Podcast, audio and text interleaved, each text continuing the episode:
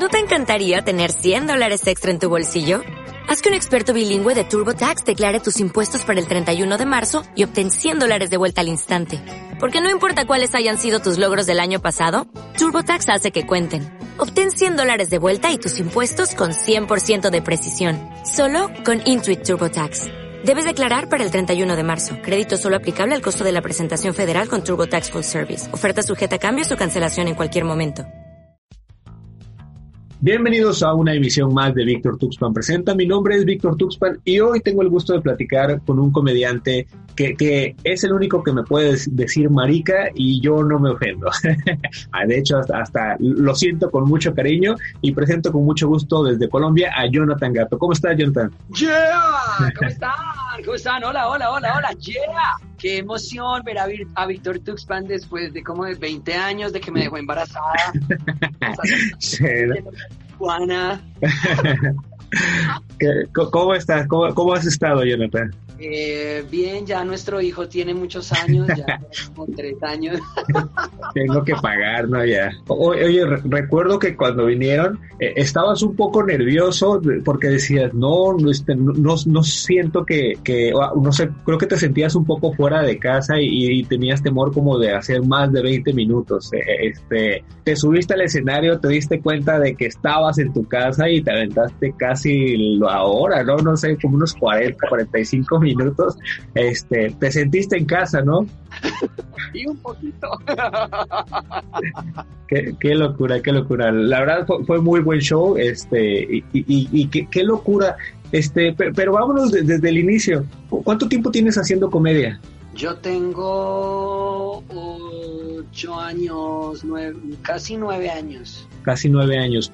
Ahora sí que antes de eso, ¿cuál era como un día normal en la vida de Jonathan Gato? A ver, aquí en Colombia la mayoría de nosotros venimos de, de ser cuentacuentos, ¿no? Porque la, la cuentería eh, no se dio como en otros países, que en otros países como en México los cuentacuentos son eh, gente como de edad, o promotores de lectura, o señoras pensionadas. Aquí la cuentería se originó en las universidades, entonces yo era cuentero. Eh, luego de eso, un cuentero llamado Andrés López, no sé si lo, si lo referencian.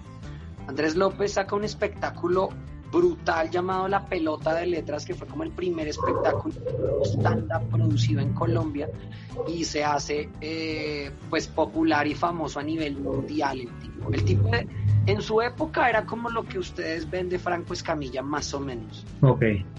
O sea, nosotros el fenómeno de Franco lo vivimos al inicio, al, estallido del boom de la stand-up colombiana. Él, él fue como, Andrés López fue como quien abrió la puerta para que la gente empezara a preguntarse qué carajos era stand-up. Y muchos cuenteros se, se, pasaron a lo, que, a lo que muchos llamamos el lado oscuro. Entre esos, pues preferí ser un Sith que un, que un Jedi y y, bueno, me hice comediante. órale, órale. Eh, ok, y, uno, y, una vez que, te pasas a, este lado oscuro, ¿cuál empieza a ser como tu, tu punto de referencia? Tu, eh, si, era esta, este Andrés López, es decir, como más o menos copiar su estilo, y copiar en el buen sentido, de decir, así lo hace él, o hubo como más, este, eh, no sé, este, influencias? Andrés, Andrés fue mi maestro, también tomé taller con él, pues yo ya era stand-upero cuando tomé taller con él, pero nosotros traemos una escuela, o sea, es que en Colombia las cosas se dieron muy duro. El profe de profe se llama Gonzalo Valderrama, él fue como, él es comparado como a Gloria Rodríguez más o menos. O sea, como que tenemos ese sí, pero Gloria, me parece que Gloria es mucho más abierta, o sea, no, digamos que el proceso de ustedes está mucho más tiene mucho más avance. Gonzalo nos dijo que solo podíamos ser reflexivos cuando la mayoría de nosotros veníamos de contar historias, de contar anécdotas. Entonces, mi estilo siempre ha sido muy pegado de contar cosas, más, de, más del beat, más de la premisa remate. Yo tengo que contar una historia porque eso le da bastante soporte a lo que yo hago. ¿Sí? Entonces Andrés López dijo, no, suerte, vamos a contar historias porque es lo que somos los colombianos, marica. O sea, no, digamos que el humor más, más premisa remate, más reflexivo, se vino tiempo después. Entonces, em, nada, pues eso, como que yo y la mayoría de nosotros, de las, de las primeras generaciones de stand-up aquí en Colombia, somos muy de contar historias. Entonces, ese es como mi styling. Y allá, yo en Tijuana conté, sí, yo conté, yo conté historias sobre las mamás y ese tipo de cosas. Además, porque era un público colombiano. cuando, cuando llegábamos allá al lugar, el lugar se llenó de colombianos y casi nos ponemos a llorar con Checho. conmigo. Y no, no, es que Tijuana, fue, Marica, Tijuana fue tal vez la experiencia más, bueno, no la más del putas, porque pues la más chévere de todas para mí fue mi primer sold out solo en otro país que fue en República Dominicana el año pasado. Pero, pero, pero la experiencia como tal de gira para mí, la más brutal fue la de Tijuana por todo. O sea, nosotros nos bajamos del avión Marica, y cuando vemos allá afuera del aeropuerto ya la, la reja esa y las cruces de los que no han logrado pasar a los Estados Unidos, Marica, me acuerdo que con Checho soltamos las maletas y dijimos, parce, parce, estamos muy lejos de la casa, huevón, ¿qué estamos haciendo aquí? Marica, y ese susto de que fuera gente, porque realmente era nuestro primer viaje tan lejos. Ya habíamos estado en Ciudad de México por Comedy Central y la cosa, pero este viaje había sido increíble, estábamos en la frontera y pues en la punta de su país, Dios mío, y, nuestro, nuestro productor que era un comediante colombiano que vivía allá, ahorita vive en Monterrey, el Julián. El Julián Barragán, ¿sí? Sí, el, el, Julián nos dice, no, marica, que hay una, una comunidad de colombianos que va a ir a verlos. Lo lindo de verlos llegar con la camiseta de la selección Colombia, bandera. No, marica, de esa noche, yo me acuerdo que me subía a una camioneta, o sea, no fue tan bien que nos emborracharon a puta cara. eh, marica, me subí a una camioneta, me bajaron de la camioneta, como, no, ¿qué le pasa? Está en Tijuana. Y yo, ay, nada puede ser más peligroso que Colombia, o sea, no me crean tan, o sea, amigos, amigos, o sea, no, cuando ustedes estaban violentos, nosotros ya habíamos matado personas, o sea, nada, nada. No, la camioneta a la que me había subido, no, marica, esa noche boté el celular, vomité en la carretera entre Tijuana y Mexicali. nada, no, la, la, la, locura, fue una noche muy loca. Sí, sí, ok, ok, e, entonces, este, digo, creo que entonces e, esta experiencia de, de, cuentero te dio mucho como para, para saber cómo manejar tus historias o para saber cómo manejar también de repente a, a la gente, ¿no? Pues es que nosotros ya sabíamos, ya hacíamos stand-up sin saberlo. O sea, realmente cuando vinieron los teóricos de la stand-up o la gente que empezó a estudiar el tema, ajustarnos las tuercas fue muy poco lo que tuvieron que hacer porque ya había muchos de nosotros que sabíamos más o menos. O sea, nosotros contábamos una historia y nos empezamos a preguntar cosas dentro de la historia. Y empezamos a hacer críticas dentro de la historia y a hacer reflexión dentro de la historia, pero sin perder el hilo narrativo de la historia. Algo muy parecido a lo que hace como Kevin Hart. Bueno, muchos otros, ¿no? Entonces, esa vaina fue la que nos puso a nosotros en el mapa como comediantes colombianos y a mí me dio la posibilidad de brincar de un género, de un género al otro sin traicionarme tanto. Sí, digo, porque también eh, eso este, de las historias pues te da como la, la parte de que también te hace muy único, ¿no? Yeah. O sea, es, algo que, que, es tu punto de vista, algo que solo tú, este, de, cómo tú lo estás viendo, de cómo tú lo viviste, entonces lo, lo hace muy único y que, sin embargo, también, por ejemplo, nosotros que, que, que, no tenemos muchas referencias en cuanto a Colombia, o por lo menos en lo personal, este, veía el show y decía, bueno, sé, de qué está hablando y, y, y, se, me hace, se me hacía sencillo entender los chistes. Tal vez de repente ciertas referencias o ciertas palabras como que se me perdían, pero en general la forma de, de, de es decir, el, chiste completo de decir, ah, sé de qué está hablando, o sea, entiendo lo, este, todo, este, los chistes, pues. Eh, eso es algo que entonces, que tú recuerdo que, que nos comentaste en ese entonces, si pueden salir de su ciudad, váyanse, ¿no? Sí, sí, eh, total, total. ¿En qué momento, ahora sí, de, que iniciaste a, que empezaste a hacer shows este, en tu ciudad, dijiste, quiero irme y, quiero ver, y, cómo fue ese primer encuentro fuera de, tu zona de confort, digamos? Pues lo que pasa es que aquí la stand-up comedy en Colombia no tiene cultura o no tenía cultura ni tenía escena, no teníamos una escena stand-up. Aquí en Colombia eh, el Festival Iberoamericano de Teatro, que es el festival de teatro más grande del mundo, dijo, ay, qué chévere, hay famosos haciendo stand-up, porque empezaron varios famosos como a volcarse hacia el género después de que Andrés se volvió súper popular. Entonces seleccionaron a dedo a varios y estos los volvieron superestrellas de de la stand-up y de la televisión. Varios de los nuestros varios eh, que venían de la cuentería lograron treparse allí y se gestó el primer programa de stand-up comedy eh, en la televisión colombiana que se llamaba Los Comediantes de la Noche, pero eran cinco cómicos, ¿sí? O seis cómicos, no, no tengo claro. La cosa es que mi generación era la que venía inmediatamente después de esa generación, que en este momento era Andrés fue la primera generación, luego vino la de los comediantes de la noche y luego la mía. Sí, yo, yo soy de tercera generación y no había qué hacer, marica. O sea, si no eras comediante de la noche, no eras nadie. Básicamente recogíamos migajas. Entonces dijimos, no, baila, tenemos que hacer algo. De por sí la primera grabación de Comedy Central se hace con famosos. A nosotros no se nos dio la oportunidad de nada. Entonces empezamos a decir, bueno, vamos a empezar a mover una, una escena más under y eh, busquemos la manera de sacar la cabeza como sea. O sea, precisamente en esa, con esa hambre de, de lograr hacer cosas y encontrar un lugar, fue que empezamos a buscar cómo conectarnos con comediantes a nivel internacional. Sin embargo, yo empecé a viajar, lo, lo primero que hicimos fue recibirlos. Nosotros recibimos eh, de allá de donde ustedes recibimos a Macario, a Juan José, eh, porque la primera de los nuestros que viajó a México fue Cata Guzmán. Ok. Digamos que para una mujer era mucho más sencillo y Cata es una mujer talentosísima, o sea, una comediante talentosa. No había, marica, había una y Cata fue la segunda, entonces Cata sale y empezamos a hacer esos intercambios. Eh, logramos, yo recibí aquí a Regio, recibimos a Regio, a Freddy, eh, les abrimos nuestros espacios, empezamos a conocer sobre ustedes y entonces dijimos, bueno, vas, ¿cómo es papá? Y nosotros fuimos, la primera vez que fuimos, Marica, yo no me acuerdo, creo que nos la, organizamos y nos fuimos con, con, con Checho a hacer Opens a Ciudad de México y nos acomodamos muy rápido y muy sencillo. O sea, estamos hablando de que yo ya llegaba a ir a Ciudad de México o a México como tal, porque yo me presenté en Morelia, Puebla, Querétaro, lo teníamos de parche también, nos, nos encantaba ir a Querétaro. Eh, hicimos Ensenada, Tijuana, eh, Ciudad de México, Estado de México, o sea, mejor dicho, hemos hecho bastantes. A mí solo me faltó hacer como Guadalajara, como de las, de las, de las ciudades grandes donde hay movimiento stand-up allá. Yo iba de tres a cinco veces al año a, México. Entonces, marica, y, cuando comedy, cuando llamamos la atención de comedy, eh, pues fue mucho más sencillo. Yo alcancé a grabar en Drunk History. Entonces, claro, nos dimos cuenta que saliendo, tal vez no íbamos a tener el, lugar que tienen los comediantes de la noche, pero íbamos a tener un nombre a nivel internacional, lo cual nos iba a posicionar también a los ojos de los de afuera y a los de acá eso nos hizo ganar un respeto. Nosotros fuimos los primeros comediantes en salir de gira a nivel internacional.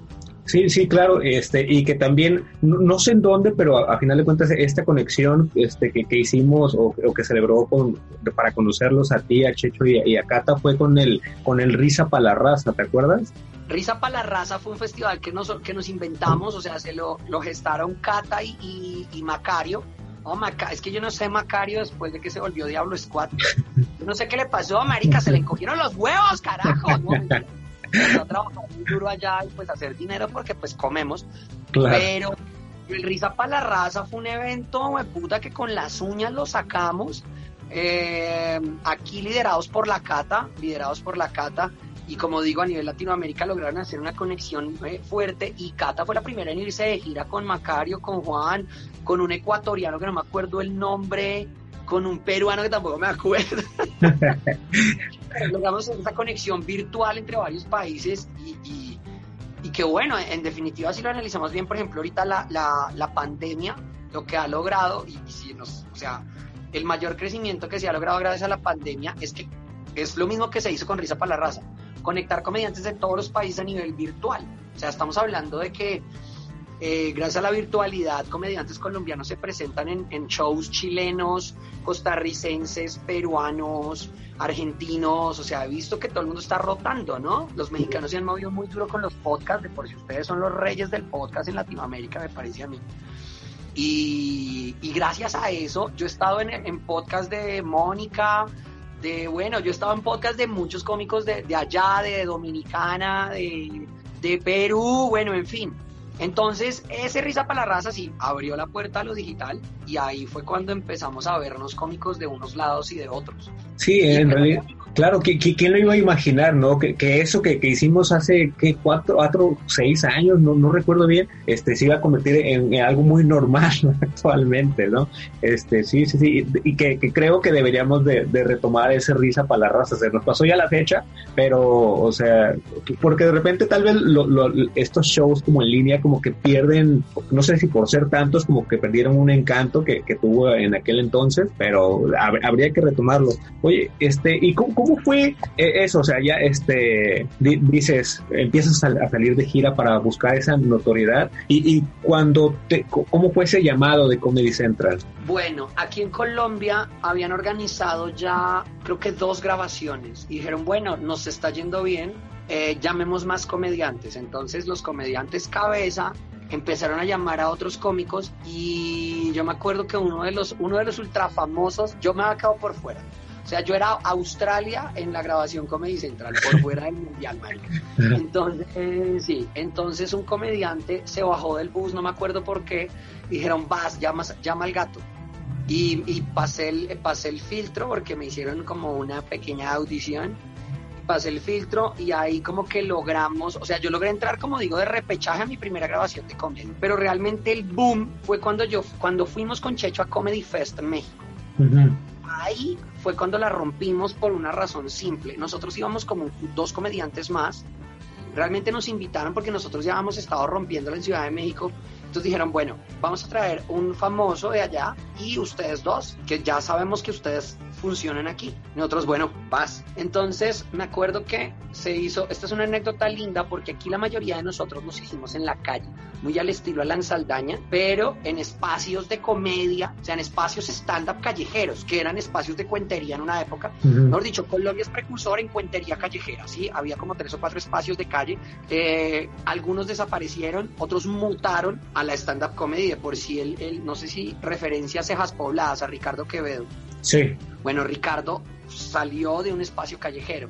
Él, se forjó en, un espacio callejero que es el espacio al aire libre más grande que reúne más personas en el mundo. Ellos creo que tienen, creo que estuvieron a tiro de llamar a los, a los de los Guinness Records, tienen un récord mundial pues de asistencia a un espacio de callejero, con más de, han reunido dos mil personas en la calle.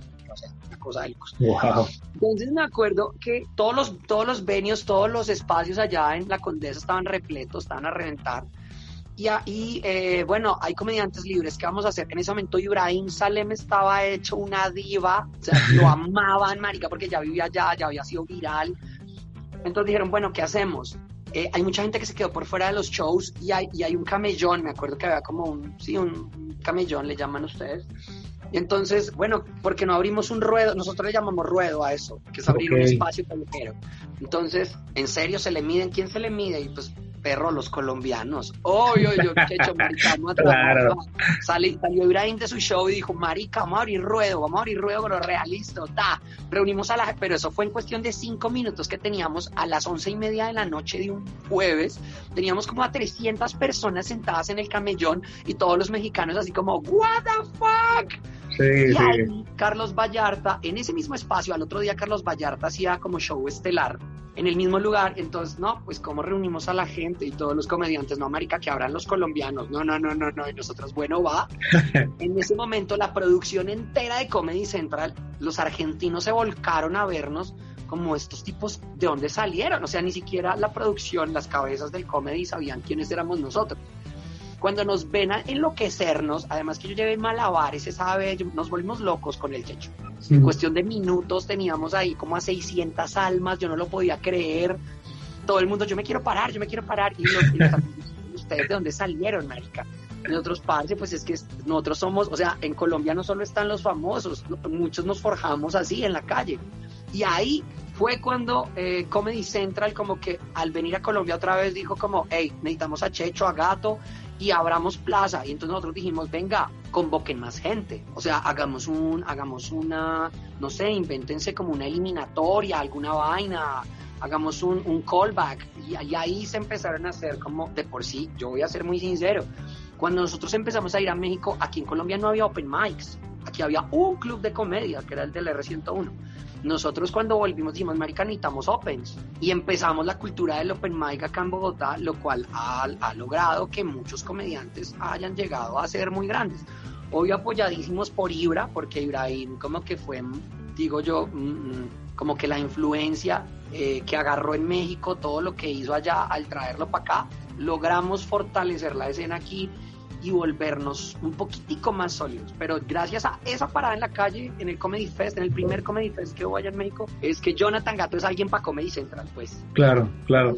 Sí, y, sí, y que a final de cuentas lo dejaron como, como escuela, porque no recuerdo si, si este, este Comedy Fest fue, fue, bueno, de hecho fue antes del, del terremoto que hubo aquí el, el 19 de, de, septiembre, ya no recuerdo el año bien, pero después lo que se, se, se hizo esa parte, cuando había muchos voluntarios, comediantes mexicanos dijeron, bueno, hay mucha gente aquí, están ayudando, vamos a darles un poquito, ¿no? De, de, lo que nosotros hacemos y se hicieron shows también ahí, este, pequeños tal vez, pero fue algo que, que dejaron y que, y que algo que también deberíamos de, retomar y que a mí me lo, me, lo cuentas, se escucha súper bonito, este, recuerdo ver las fotos y todo, y que no sé si aquí en Tijuana se pudiera hacer, o sea, si, si hay como un miedo de, de, güey, estaría bien chingón hacer eso, pero, pero creo que debería de hacerlo.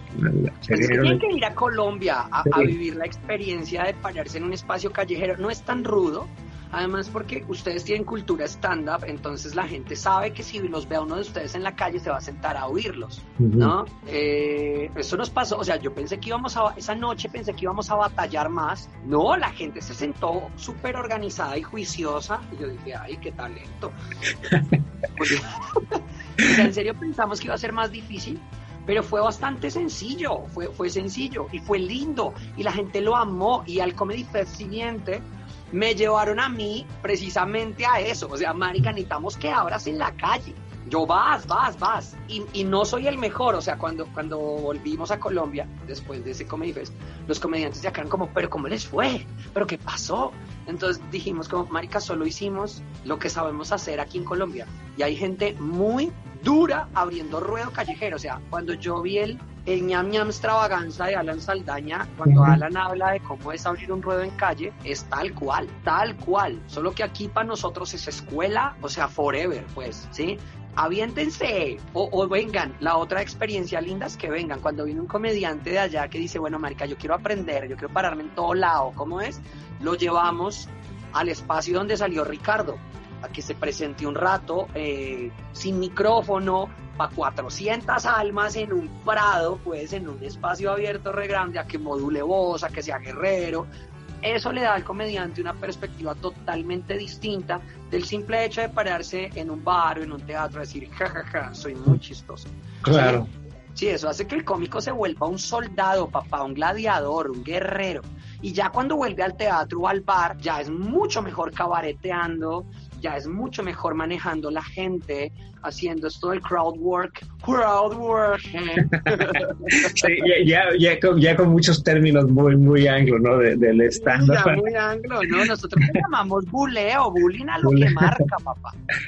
Sí, sí, sí. E, e, es lo que te iba a preguntar. Entonces, ya cuando haces ese paso o cuando regresas a, los bares, es como ya un, parque de niños, ¿no? O sea, todo muy, muy, muy, sencillo. Y, y, ok, hablando de esta parte de que de repente se vuelve como más técnico, actualmente, este, o bueno, antes de la pandemia, el, quienes empezaban a hacer comedia empiezan con esta, este lado técnico o, o también todos empiezan por la calle? Eh, no, gracias a que ya hay opens, la mayoría eh, de los chicos empiezan en los opens, pero no desconocen, hubo algo muy lindo esta semana, y es que la nueva ola de cómicos eh, stand-uperos eh, que son muy buenos y que están muy virales porque tienen un programa en YouTube que se llama Con ánimo de ofender, mm. que es básicamente los chicos se graban afuera de los Open hablando, hablando cosas de la vida y del Open y de ellos mismos y tirándose bullying y bueno, todos los chicos eh, la semana pasada, creo que el 31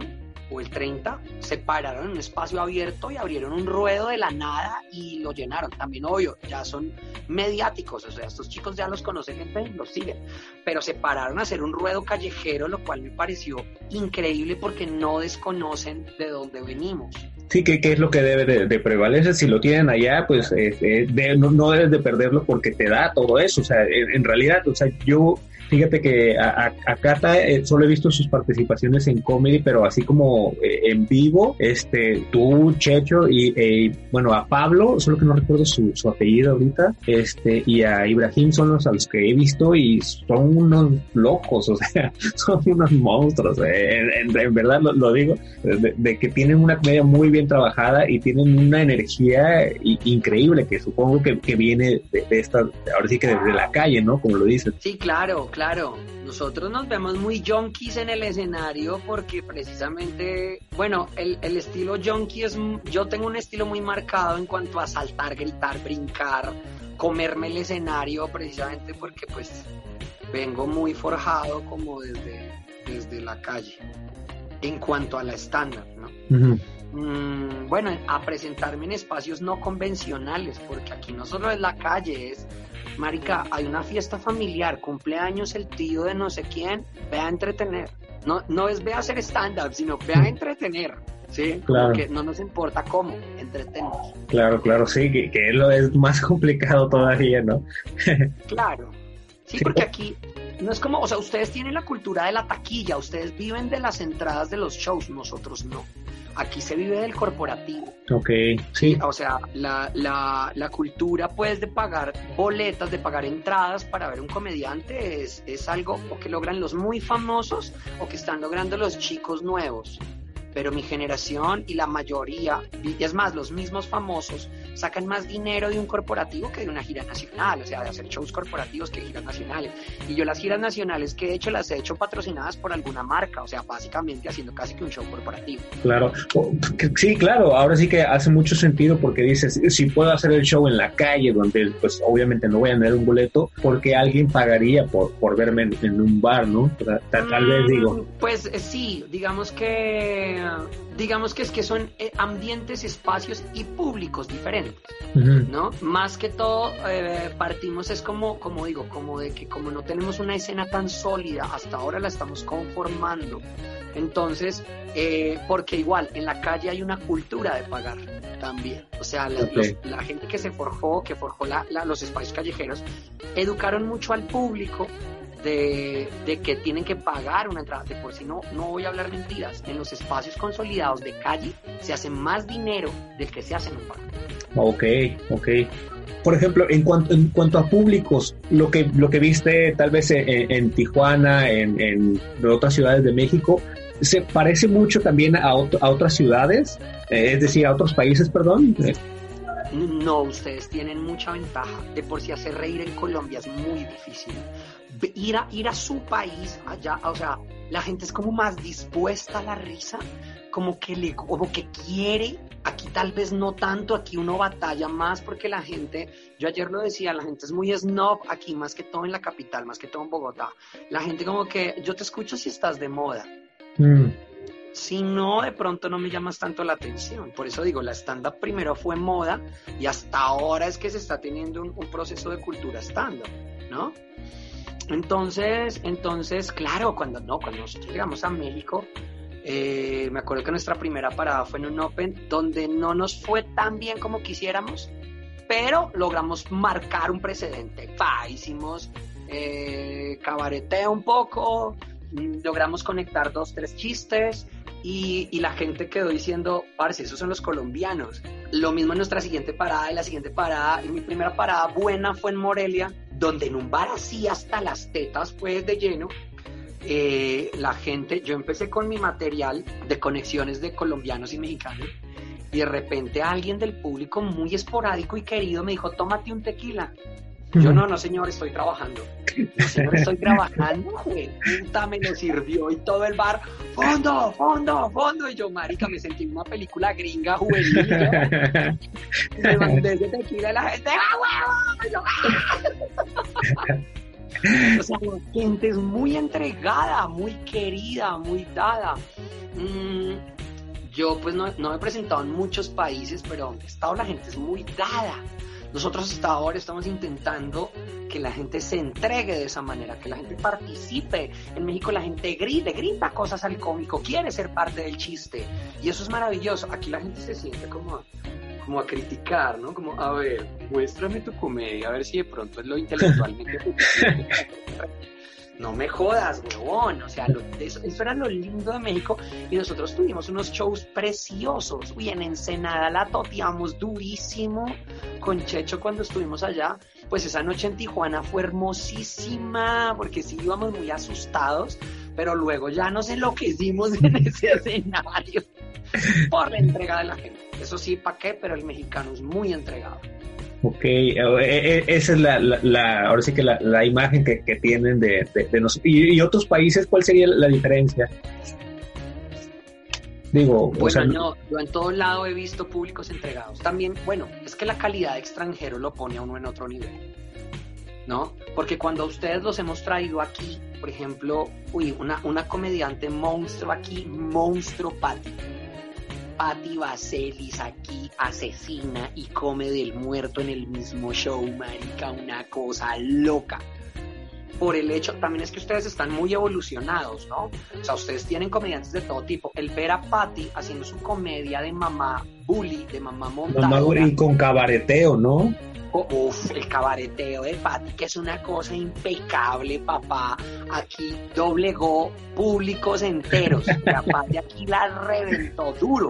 Ver a Gloria haciendo su material de gordas, ¿no? Hizo que las mujeres gordas que la veían, marico, bueno, las mujeres que tienen gordas por fuera y gordas por dentro, se sintieran como tan apoyadas que Gloria también generó acá como un ejército de mujeres que la apoyaron, o sea, no, increíble. Vallarta que no se mueve, que es cero expresivo, la gente lo amó, o sea, vuelvo y digo, creo que la calidad del extranjero, o sea, también cuando yo hoy me paro a México y dicen, ah, el colombiano, ¿de dónde es? De comedy. Ah, bueno, debe ser bueno, vamos a oírlo, démosle la oportunidad, démosle un minuto de oportunidad, ¿sí? Porque bueno, esa es la otra, llevar el, el estandarte de comedy es muy bueno yo en Dominicana, con todo y que, que, me ayudaron a llenar, porque iban como los dos comediantes más pro del club de comedia donde me presenté, bueno, los dos comediantes más pro de stand-up eh, nuevos de, de, República Dominicana. Marica, hicimos dos, dos sold. Y yo, yo decía, no, pues a mí no me vinieron a ver, vinieron a ver a estos dos tipos, ¿no? Cuando salí al escenario la gente enloqueció. Y yo, ¿de dónde, marica? No, te vimos en Comedy Central. O sea, a nivel Latinoamérica el que sale en Comedy Central es una estrella. Marica, y aquí no. Ah, fíjate que, no sé si también en, México ya, o sea, todos aspiramos a, estar en, Comedy Central, pero ya ha pasado que, hay gente que, está apareciendo en Comedy Central, incluso que de repente tiene participaciones en Netflix y no terminan como de, generar ese monstruo, pero no sé si tenga que ver más con, con la persona y el trabajo este, aparte que hagas o, no sé, digo. Pues yo creo que es que la vida del cómico es como una montaña rusa. Es muy difícil mantenerse, es muy difícil ser Ricardo Farril. O sea, o sea, o Farril está en la cima de las cimas todo el tiempo y cada especial que saca es mejor que el anterior. O sea, como que cosas así que de repente no me hayan gustado a mí, una, pero cada, cada show tiene una rutina que decimos como, wow, mágica, ese man es muy monstruoso. Eh, y sé que hay cómicos que han llegado muy al tope, muy arriba, y luego ya de pronto no tanto. Pero vuelvo y digo, Marica, la vida del comediante es así, para arriba y para abajo. En cualquier momento uno de esos cómicos que alguna vez estuvo arriba y en este momento está caído, vuelve y trepa, vuelve y sube. O sea, esta vaina, siempre lo he dicho, la comedia es como una maratón. Claro. Sí, entonces uno no sabe cómo, uno, uno sabe cómo va en el kilómetro 5 cómo va en el kilómetro 10, pero no sabe cómo va en el kilómetro 30, cómo va a llegar al kilómetro 42, que es el final. ¿sí? O sea, como que va, va, va uno tomando aires o de repente el día de mañana. Aquí hay un comediante, eh, Alejandro Riaño. Alejo es un comediante muy adinerado, o sea, es de cuna, adineradísimo, y era uno de los comediantes de la noche, o sea, no era el más representativo ni el más querido del país, pero pues era bueno, pues Alejo era, y Alejo de un momento a otro dejó de sonar, oigan, y Alejo, y Alejo, no, Alejo está haciendo como videitos para Instagram. Ah, de un momento a otro Alejo se inventa un personaje mm, que se llama Juan Piz González, que es como un tipo muy, un tipo fresa, es como un mi rey, y el tipo empieza a hacer crítica política desde ahí. En este momento es el comediante, o sea, este huevón está llenando shows en Francia. Wow. Sí, o sea, el tipo, el tipo, y tiene un talk show que, es, que él mismo produce para YouTube. Pues ahorita ya tiene su propia plataforma digital privada en la cual él cobra como el acceso para ver su contenido. Pero marica, el tipo es, un monstruo. Y su él, hizo un especial para Netflix, no es tan bueno. Pues recopila como que son recortes de, de rutinas de sus, de sus shows grandes. Pero Juan Piz González, el espectáculo que sacó ahorita, o sea, el tipo es un personaje grande a nivel nacional. Es, ya es un personaje de opinión, pues, y todo el mundo lo conoce y sabe quién es. Es por eso digo, la carrera de cómico va de arriba a abajo, de abajo a arriba, uno no sabe. Así como hay hoy una superestrella, digamos, la el comediante revelación en México. En una semana es otro. Además que ustedes, marica, los comediantes talentosos salen de debajo de las piedras. O sea, me acuerdo que yo iba, uy, este comediante la rompe, durísimo. Por ejemplo, cuando vi a Quique Vázquez quedé con la boca abierta. Los seis meses y ya había tres que le rompían la cabeza a Quique y luego otros seis meses y ya habían otros cinco que la toteaban durísimo. Y entonces yo decía como, wow, pero ¿en qué momento, Dios mío? Nosotros siempre que nos devolvíamos, siempre que yo me devolvía para Colombia, América, nos tenemos que sentar a escribir. O sea, todo el tiempo era, América, sentémonos a escribir, por favor, que los mexicanos vienen y se el con nosotros. y esto no, no, va como por va como por una competencia muy sana, ¿no? Con, con la idea de, de, de hacer lo mismo que se hace aquí, ¿no?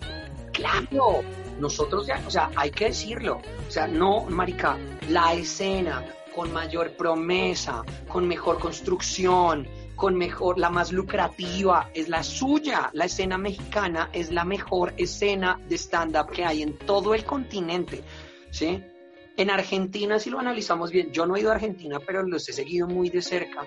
Argentina sí tiene millones de shows de comedia, pero no es una escena como tan promisoria como la de ustedes. Yo no podría crecer tanto en la escena argentina como pude crecer en su escena a lo largo de dos o tres años que me mantuve yendo a México seguido, ¿sí?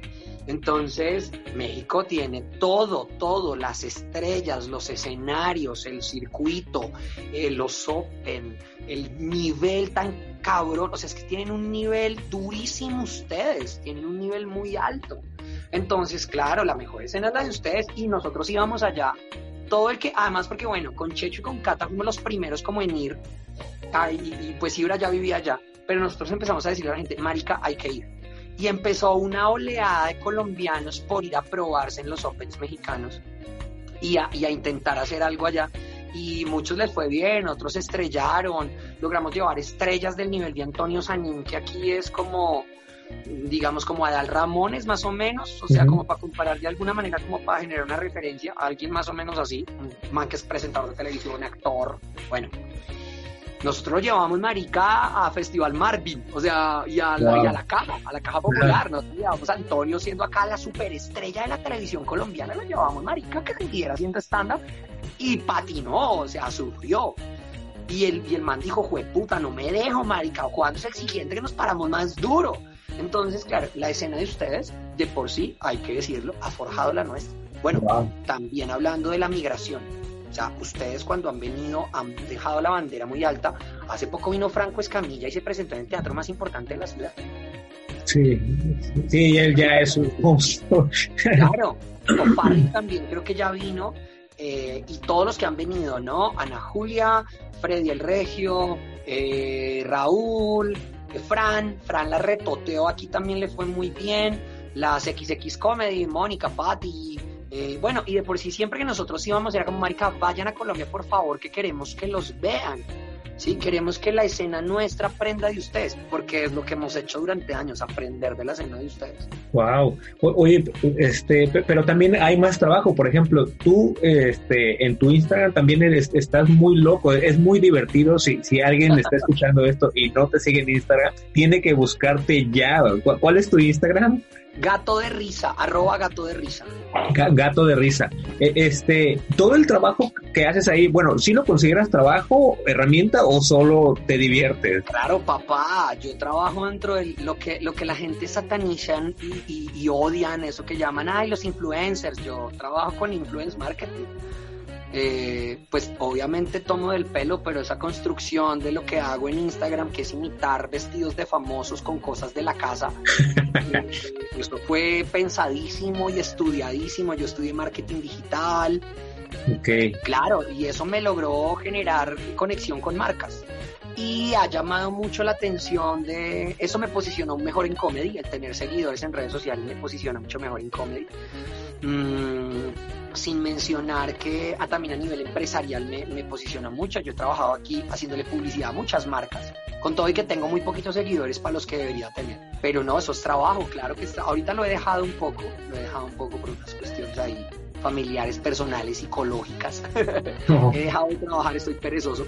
Pero claro, si ustedes van, es más, gente que me oye en este momento, vayan y miran y saben de lo que estoy hablando. Sí, sí, sí, e, es muy divertido siempre verte en Instagram este y, también eh, te, quedas con esa parte de lo, que mencionabas, si, si fue como por, por las redes o fue por, por el trabajo que estás haciendo, ¿cómo, cómo, cómo caí? Bueno, y lo dices, perdón, que la, la, parte que estudiaste de decir, planearlo, ah, bueno, voy a, crecer también por acá para que eso de alguna manera respalde, bueno, son, creo que son dos trabajos que se que respaldan el, uno al otro, ¿no? Ajá, todo esto se hace para jalar gente al show en vivo o para que la gente me compre shows.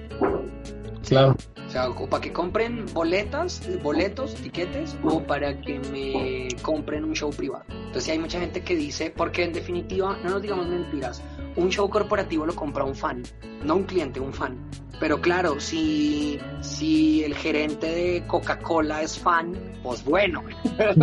claro. Me van a comprar un show para Coca-Cola. Entonces, precisamente, hay que, la idea era precisamente como jalonar, generar seguidores, gente que conociera mi trabajo para poderlos dio, para que cuando dijeran, ah, vamos a ver lo que él hace stand-up y es muy divertido en Instagram y es muy divertido en el escenario, pues jalen más gente, se fideliza. Esto, todo esto, de por sí los comediantes no lo sabemos y muchos no lo tenemos claro, pero nuestra carrera es totalmente empresarial, o sea, nosotros tenemos que atraer público, fidelizar público para que nos compren nuestro, nuestro servicio. En últimas lo que hacemos es un servicio, entretener a la gente es algo que la gente necesita para vivir. No es una necesidad primaria, pero sí una necesidad a fin de cuentas, ¿sí? La gente come, duerme y se ríe, fin, ¿sí? Come, duerme y se entretiene. Ya cuando logran comer y dormir, cuando logran pagar el renta y, comida, ya dicen, bueno, estamos aburridos y no podemos estar teniendo sexo, marica, porque nos llenamos de hijos. sí, ¿no? Oye, bueno, digo, ¿tú, te consideras este famoso? Yo me considero casi famoso. Siempre lo he dicho. Casi, yo soy casi famoso. O sea, es chistoso porque yo no soy una figura pública tan reconocida, pero me ha pasado que llego a restaurantes y el sommelier del restaurante súper elegante me, me dice, yo te conozco, te he visto en televisión, te voy a regalar una botella de vino de cortesía de la casa porque soy tu fan. Así como me ha pasado que en el restaurante, pues en la fonda, más de barrio, Malñera, el mesero dice, no, el gato, ¿me puedo tomar una foto con usted, por favor? Yo, claro, marica, hágale tal he firmado autógrafos en las facturas de los restaurantes, o sea, no soy el más famoso, pero mucha gente me conoce. Ok, y, sí, digo, y, es mucho trabajo que, que has estado haciendo, este, y, digo, ayuda eh, estas partes que tú has hecho de, de, salir, y, por eso te conocemos algunos, este, pero también las apariciones que has tenido en Comedy Central y lo que es Instagram, sí, ahora sí que, que, estás como cubriendo muchos aspectos que, que muchos deberíamos de, de cubrir o buscar. Sí, es que el comediante, marica, los, los estandaperos lo único que hacemos es mirar como los caballos para el frente. Pero, parce, hay tanto por hacer. O sea, uno se puede mover por redes, uno se puede mover por prensa real, uno se puede mover, o sea, ¿por qué no un comediante que sea columnista de un periódico? ¿Por qué no intentar hacer un contenido digital para YouTube? La gente lo sabe y uno tiene que darse cuenta de que personajes como Franco Escamilla que cogieron su canal de YouTube y lo convirtieron casi en un canal de televisión. O sea, marica, eso es un canal de televisión, esa mierda. Sí, sí, cierto. Sí, pues, parce, es increíble. Todo el contenido, el, el man hizo ahorita, hicieron gatada de vatos Colombia. Wow. Sí, sí, y Perú, no, o sea, el tipo se, se masificó y es lo que deberíamos hacer nosotros, así sea a pequeña escala, pero tener un podcast, tener un canal de YouTube, tener redes sociales activas, tener material en vivo, ese tipo de cositas son las que van, son pequeños ladrillitos que van construyendo la carrera del cómico y por un lado o por otro alguien lo va a conocer a uno y eso va a hacer que la carrera de uno crezca y se empuje y vaya para arriba y uno sea conocido y respetado. Uno se puede ser muy talentosito, pero talentosos hay muchos. Decía Diego Mateos, un comediante acá, Marica, todos sabemos hacer reír. Aquí lo que parte en dos, o lo que hace la diferencia de unos con otros, es que precisamente podemos ir forjando nuestro camino por lugares donde otros no han pisado. Uy, qué filosófico me oigo. no, está increíble, está increíble. oye, precisamente con eso, ¿qué consejo le darías a, a, las personas, a las nuevas generaciones, a la gente que dice o que, que está en decidirse o que se acaba de decidir a, hacer stand-up? ¿Qué, ¿Qué, consejo le darías? Mm, que esto es de largo aliento, que esto, que no se pueden cansar. Si realmente quieren hacer esto, hay que ir hasta el final y hasta el final es hasta que seamos ancianos, ¿sí? O sea, no hay que cansarse, se puede parar, se puede respirar, pero esta vaina, esta vaina es de trabajadores, o sea, yo he visto muchos casos de comediantes muy talentosos que no llegan a ninguna parte porque no trabajan. Esta vaina es del constante, no del talentoso.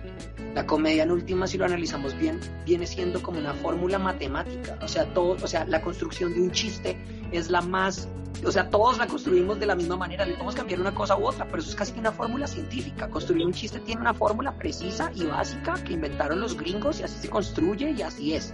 Se acabó. Que le agregamos más o que le quitamos menos, pero es lo mismo. ¿Qué es lo que hace la diferencia? Como digo, que uno vaya al ser construyendo su yo comediante y que uno vaya pasito a pasito llegando a donde tiene que llegar. Y así he visto comediantes crecer y volverse muy topes. Por ejemplo, estaba viendo a Alexa Suárez.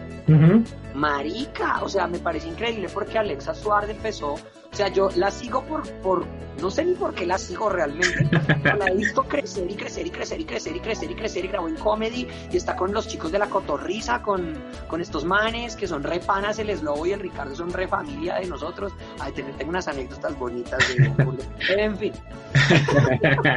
sí, sí, es lo que también anduvo por allá, ¿verdad? Sí, cierto, sí, cierto. Claro que sí, obvio. Yo los, pasé en mi carro, los llegué a conocer el Producto Interno Bruto que son las put. Pero bueno, en fin, el, producto de exportación es la cosa, el producto de exportación.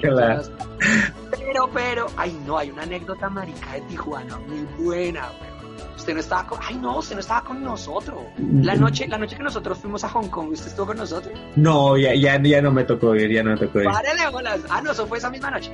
Sí, sí, sí. El Macario dice, tienen que ir a Hong Kong, güey, ir a Hong Kong, güey, y heladeritas, güey.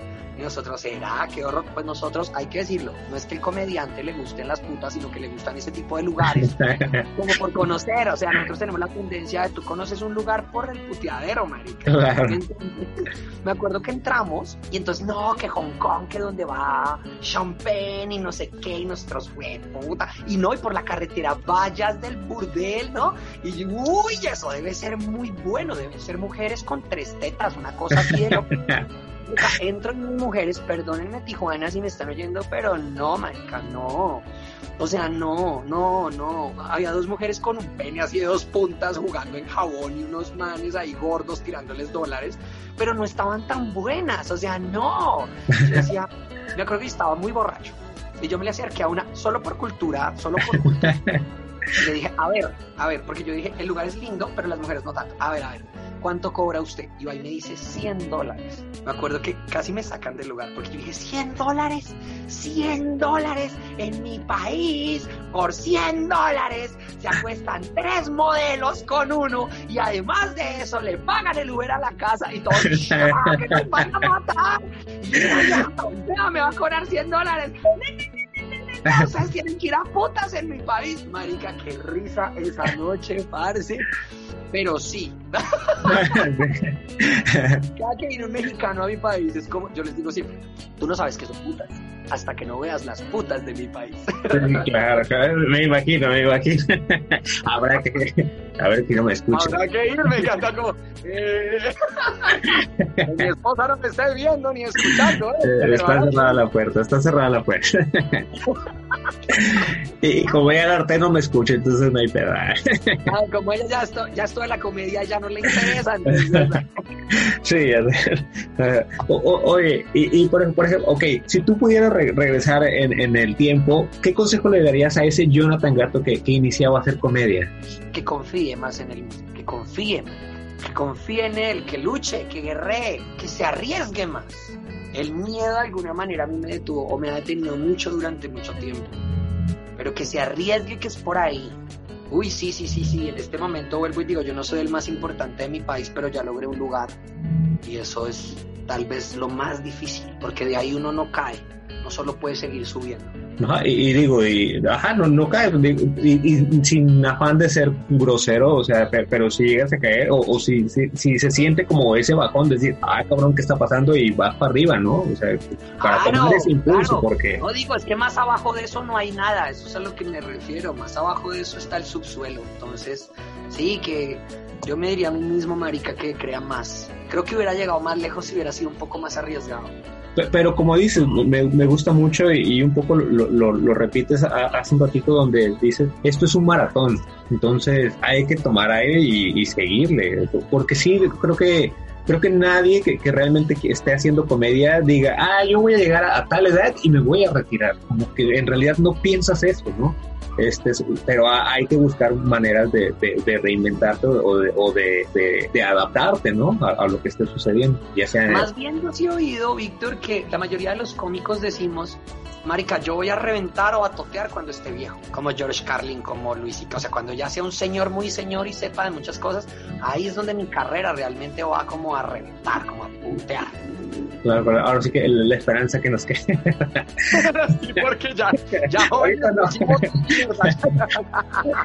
es, lo bonito de esta profesión. Sí, sí, sí, todavía hay tiempo, todavía no, hemos muerto, todavía hay tiempo. Estoy, aprendiendo, estoy aprendiendo.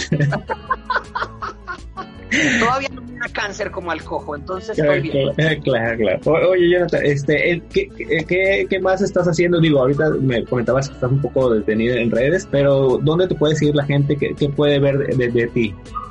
Eh, no, pues estoy reactivando el Instagram, estoy pensando contenidos nuevos, pero la idea sería como que fueran a YouTube y pusieran Jonathan Gato Comediante y vieran cositas por ahí, porque sí estoy en este momento, precisamente por la, por la cuarentena, la pandemia y la pendejada, ay, cierto, qué pendejada, es grosería durísima en su país, ¿no? Es que acá... Pendejo no es grosería en mi país, pero en el suyo sí, pendejo, pendejo, pendejo. entonces estoy muy dedicado a los shows privados y al contenido para empresa privada. Entonces ahorita como que de aquí para afuera no estoy generando mucho, pero estoy pensando contenido nuevo para atacar y golpear. Y orando para que Comedy regrese a Colombia porque no ha vuelto. ¿Qué, le pasó? ¿Hace cuánto se, detuvo Comedy? El año pasado. El año pasado no grabamos. ¿O sí? No, no me acuerdo. Creo que no, el año pasado no se grabó. Lo que tengo entendido es que es el mismo canal y solo van como seccionando este contenido, ¿no? Es el mismo canal de Comedy Central Latinoamérica y van como... Sí, sí, sí. Ajá. Entonces, aquí en Colombia, por ejemplo, vemos, eh, dependiente, dependiendo de la cadena, de la, de la señal de cable internacional, se ve a ustedes o a los argentinos y a nosotros. Mm. Entonces, si es DirecTV, no sé si allá tienen Direct o conocen de DirecTV. Sí, bueno, creo que ya no está eh, actualmente activo, o ya ni recuerdo, pero, pero sí, sí sabemos de. Si uno tiene DirecTV aquí en Colombia, ve a los argentinos, ve a los colombianos y un poquito a ustedes.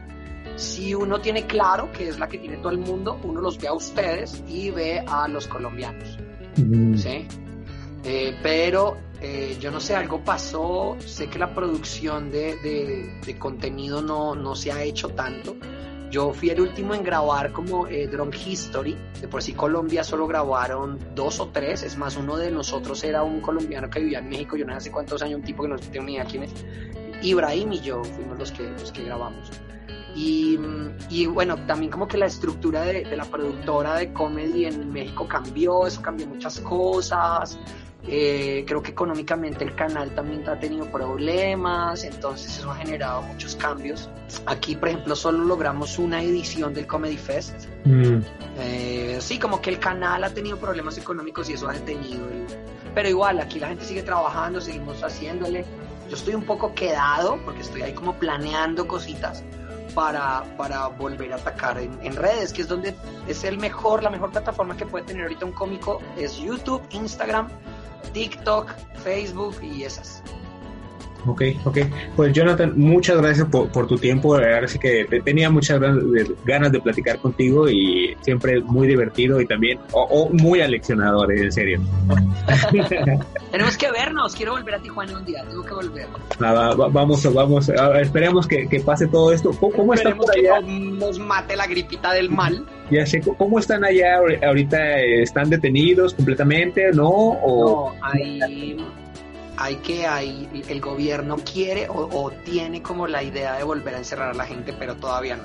O sea, todavía no, no estuvimos encerrados un tiempo, pero también la economía del país se agravó, cerraron muchos lugares, mucha gente se fue a la quiebra, pero muchas, muchas. Entonces tuvieron que reabrir todo casi que a las malas, ¿no? Pero lo interesante es que se ha logrado reactivar muy rápidamente sin embargo, dicen que, van a volver a cerrar, o sea, como que diciembre van a volver a cerrar. No se sabe. Ahora sí que aquí estamos igual, y, no se sabe, esperemos que, que ya salga la pinche vacuna para que podamos otra vez Ay, sí, llenar lugares. Ojalá alguien saque la vacuna y ya dejemos la pendeja. algo, algo. Pues Jonathan, muchas gracias por tu tiempo otra vez, gracias por, todo lo que nos cuentas y estamos eh, ahora sí que en contacto. Vale, pues, Vic, muchas gracias, muchas, muchas gracias. Recuerdo Tijuana con mucho cariño. Esa noche que nos presentamos la llevo siempre en el corazón porque fue un show maravilloso. claro, claro. También va, va ya regresaremos, ya regresaremos. Muchas gracias, Jonathan. Vale, pues.